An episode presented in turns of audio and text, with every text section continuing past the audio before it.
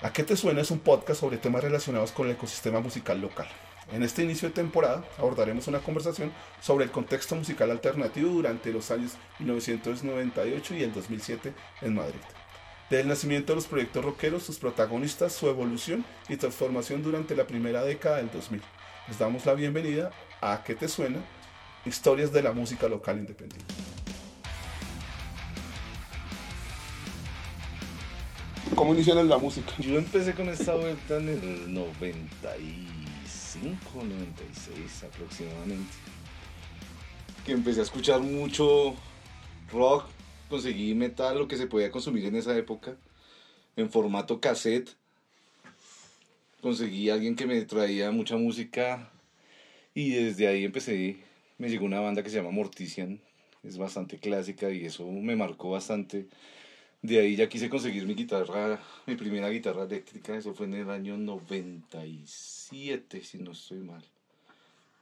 Y de ahí empezó ese sueño, y empezó y empezó, y fuimos consiguiendo con gente, conociendo, y, y fue una evolución, una evolución bastante guerreada. En esa época era más bacano, más chimba, porque las bandas de metal eran muy unidas, se apoyaban mucho, no como ahora. Era un poquito complicado por la, la cuestión de equipos, de conseguir una guitarra, todo tocaba mandarlo a traer. Era complejo. ¿Cómo se compró su primera guitarra? Yo era menor de edad y trabajé. Me, me, mandaban por los huevos. Y... No, marica, lo que lo, lo, lo que lo recibía. en una de las empresas del sector, yo trabajé unas vacaciones y me compré la guitarra. Y a las próximas vacaciones. Obvio sí, bebé. Obvio. Y, o sea, fuiste, fuiste, galán de flora, ¿sí? Sí. es que uno menor de edad no lo recibía, es más. De, de, una multinacional. Y ya después me compré el amplificador. Y empezó esa vaina y empezó a reunimos gente. Y armamos una banda en el año 98 o 99. ¿Pero qué hacían? ¿Covers o no, canciones no. De hecho, pues hay un punto a resaltar que nunca me ha gustado personalmente. Uh -huh. No juzgo a los que lo hacen bueno, mentira, sí los juzgo. Pero está bien, sí. No, nunca, no, nunca he ido como con la vuelta de los covers. Entonces, Creo que es bueno como por guiarse, pero entonces siempre es bueno explotar el potencial que uno tiene. Siempre ha habido la idea y la intención de hacer música propia. Pues empecé yo, me contacté con Juan Pablo Pulido y empezamos a hacer una banda él llegó con unos teclados, entonces después le conseguimos una batería. Fue de la época chimba que conseguimos una batería que nos vendieron un bombo de banda de guerra, un redoblante, y la armamos, los platos era como palos de escoba. ¿Y dónde ensayaban? Y ensayábamos en la casa de mi abuela, que me alcahueteaba todo. Ah, por la séptima. Aquí, sí. Aquí cerca. Exacto. Ya incluso conocimos, conocimos sí. a Mauricio. Tuvimos una canción, una anécdota especial, una canción que se llamaba Sentimientos Muertos, y esa la, la escribió Mauricio. Nos escribió la letra. ¿Ah, sí? ¿Cómo? Año 98. El bajista de la banda que mi amigo era mi vecino y gran amigo que vivía en la cuadra. Y entonces le pasaba lo mismo que el amigo estaba trabajando en una flora para comprarse su bajo y para empezar a tocar. Y esto se la pasaban en la esquina y ahí nos hicimos amigos con Emerson. Porque uh -huh. el, el, negro, el, negro, el negro me lo presentó en ese momento. Entonces ellos me invitaron al ensayo a la casa y ahí estaban empezando a montar las canciones y ahí empezamos a escribir las canciones con ellos. Yo les ayudaba a escribir las canciones ahí y nos pasamos tomando No ahí lo el, creo, el no garaje es de la casa. Sí, nos la pasamos no bebiendo. sabía. Y ahí sí, claro, ahí en esa época entró el negro Mm. a tocar el bajo. Lo que digo, en una época chimba, no teníamos bajo. Cogimos una acústica, le quitamos las dos cuerdas de abajo, le metimos un El micrófono. más bajo que había era, era Juan Pablo, que medía como 1,50. Y ya. De eso, para nuestra primera presentación, una anécdota especial porque metimos a un guitarrista que salió trompetista. No, Dieguito llegó y empezamos a ensayar, pero unos días antes de una presentación que teníamos en el, en el Parque de las Flores. Y ya empezó a hacer una guitarra. Ya lo que nos pasó en esa época que le decimos que es trompetista. Por la falta del recurso de pedales, de todo eso, por la época. Nosotros ensayamos con la distorsión del amplificador, pero allá nos prestaron un pedal y no se supo ecualizar y esa mierda sonaba como una trompeta. ¿Cómo se llamaba la banda en ese momento? Diga, diga, ¿cómo se llama? Hidden Truth. Pero, Truth. así, así, así, pero tenía que nombrarlo en Hidden Truth. ¿Qué significa eso? Esa era verdad oculta. Sí. Yo me acuerdo que decía Emerson que las bandas de la época eran más unidas, weón. En ese momento yo era muy amigo de, del parche de Dicto y, y hablaba mucho con ellos. Y cuando me vieron montado en la tarima con el guapetón, llegaron y dijeron, marica, ¿usted por qué no había dicho que tenía un amigo que cantaba así, weón? Y dije, pues porque no es mi amigo, marica. Porque entonces, desde ahí, esos manes empezaron a contactarse con Emerson y yo me fui a prestar servicio, weón.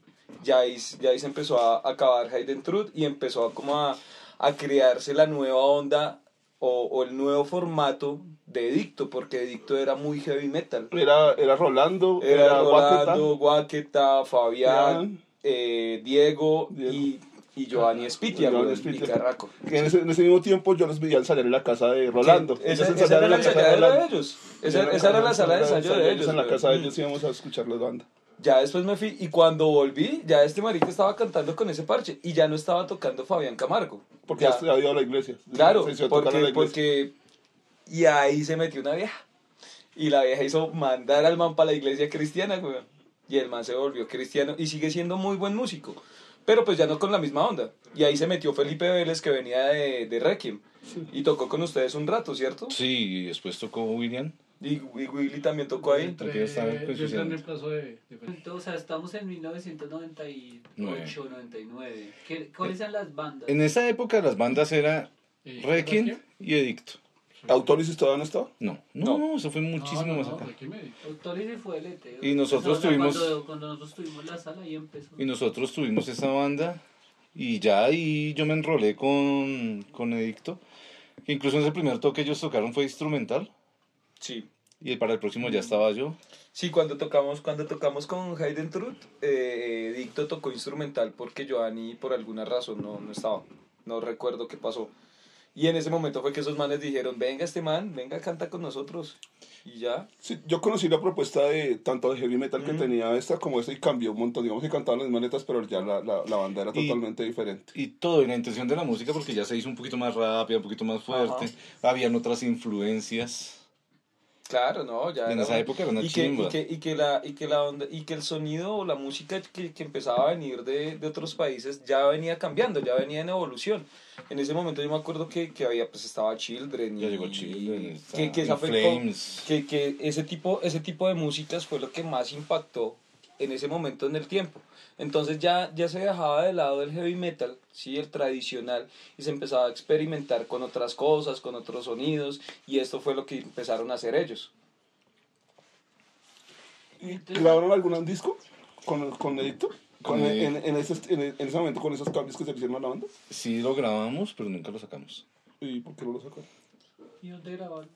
Grabamos, uy, grabamos en dos estudios. Grabamos en dos estudios En Bogotá. ¿o? en Bogotá. Y bueno, uno era con el gordo de drogas y el otro con Carlos Franco. Y ese material por ahí está. Hay una canción que se masterizó, lo otro quedó sin masterizar. Eso, pues yo por ahí lo tengo, pero eso ya se perdió prácticamente porque nunca se masterizó. Y pues el máster obviamente no existe. ¿Eso estaba en cinta? ¿Mm? ¿En qué estaban? ¿Qué, qué fue grabado eso? Eso no, eso ya lo alcanzamos a grabar Digital. digital. De lo primerito que se grabó digital. ¿Cómo se llamaba el álbum? no? La- Era Paradigma. lo que se pretendía llamar Paradigma. Y eran cinco o seis canciones. Lo que pasa es que con Edicto las canciones eran supremamente largas. seis o siete minutos más o menos. No, había una de nueve. Que no sé si se grabó el disco porque no se masterizó y se hicieron las canciones. Bueno, eso ya fue más conflictos internos. Pues ahí hay unas pequeñas diferencias, unas vainas, entonces empezó a disolver la Pero eran grandes diferencias porque si no se terminó el disco era porque eran grandes diferencias. Sí, ¿Pero por qué? No, se disolvió la banda en problemas internos entre los muslitos y como que se empezó a disolver la vaina y cogieron para este lado, para este lado y el disco, el disco quedó ahí pero nunca, nunca se lanzó, nunca nada. Y los derechos de esa música y todo eso, ¿qué pasó con eso? Nada, eso no se puede hacer nada con eso. No, no, no, no, no porque había arreglos de todos, O pero sea, pues o sea, ese el disco material no- está ahí. ese, ese disco nunca va a ver la luz. No. A menos de que se vuelva cristiano los Hubi- otros dos cantantes. si hubiera- Si hubiera ¿Los quedado el máster, si hubiera podido como editar, como masterizar, y tal vez se hubiera podido lanzar, pues no creo que ninguno estuviera en desacuerdo, pero pues así como está, realmente no.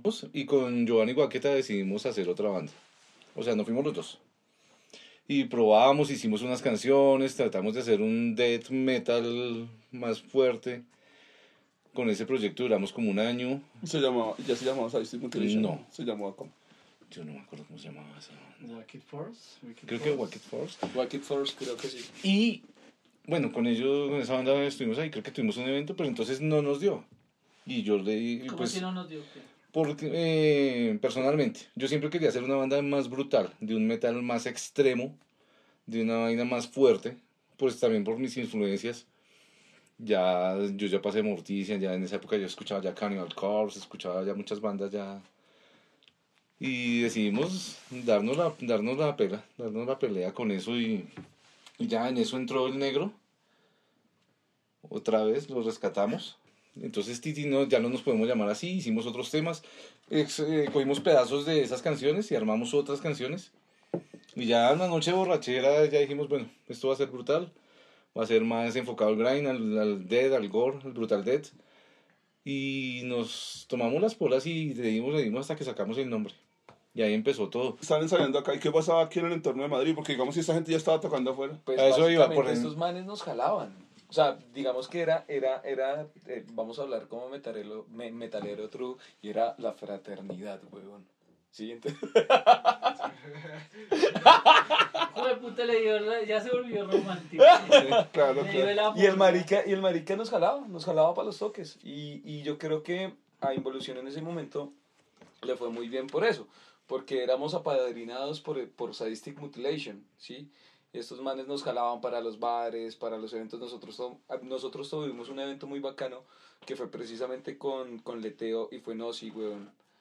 Y creo que tocó Sadistic, tocó una banda de faca, tocamos nosotros y to- Raúl era el programador de, del altavoz. Que sea el altavoz hoy. O sea, él era- underground era- ese pero, tiempo. pero, pero, era el pero, remembrando y sin estar en ese tiempo, pues, marica, de manera muy rosa, güey. Sí, ese man es un loco, Claro, pero el acuerdo que habíamos hecho era para que estas bandas entraran al altavoz. ¿Ah, sí? Yo tenía que recibirlo a él para que él nos recibiera. Y una nunca banda pasó Y estamos nada. esperando Y esa- todavía está. Es más, yo creo que para el, para el 22, Sadistic Mutilation va a llegar al, al altavoz. Pero por ahí mirar. Lo que pasó después con el altavoz, pero él era el programador del altavoz. Vea, pues. Mm, Ese fue el acuerdo que hicimos. Y ese toque, y con ese toque, nosotros creo que Ustedes se presentaron en ese Claro. momento. Yo tengo esa grabación. Bien. Porque tengo Una más.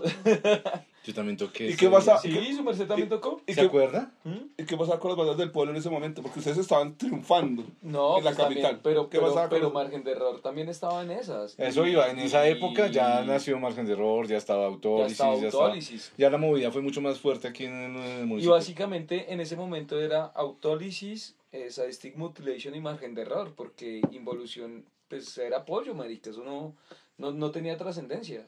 O sea, la- las tres fuertes eran esos manes. ¿sí? Como los tres que iban adelante. Los, sí, jalando los que, y- estaban, los que estaban moviendo la vaina porque, claro, ¿no? porque ya Edicto y Requiem se habían quedado. Y era chimba porque cada uno no tenía su género, Claro. pero éramos muy unidos. Sí, ¿Quiénes, quiénes eran? Porque Autólisis era punk. Y Sí. Margen de Error era hardcore. hardcore, y pero esos hardcore. manes eran Música metálica. grind dead power. Power del trío. Progresivo. agresivo. ¿no? Pero, pero al final tiene que decir progresivo para que tenga importancia. Y hasta aquí este capítulo. Nos vemos en un nuevo podcast de ¿A qué te suena? Historias de la música local independiente.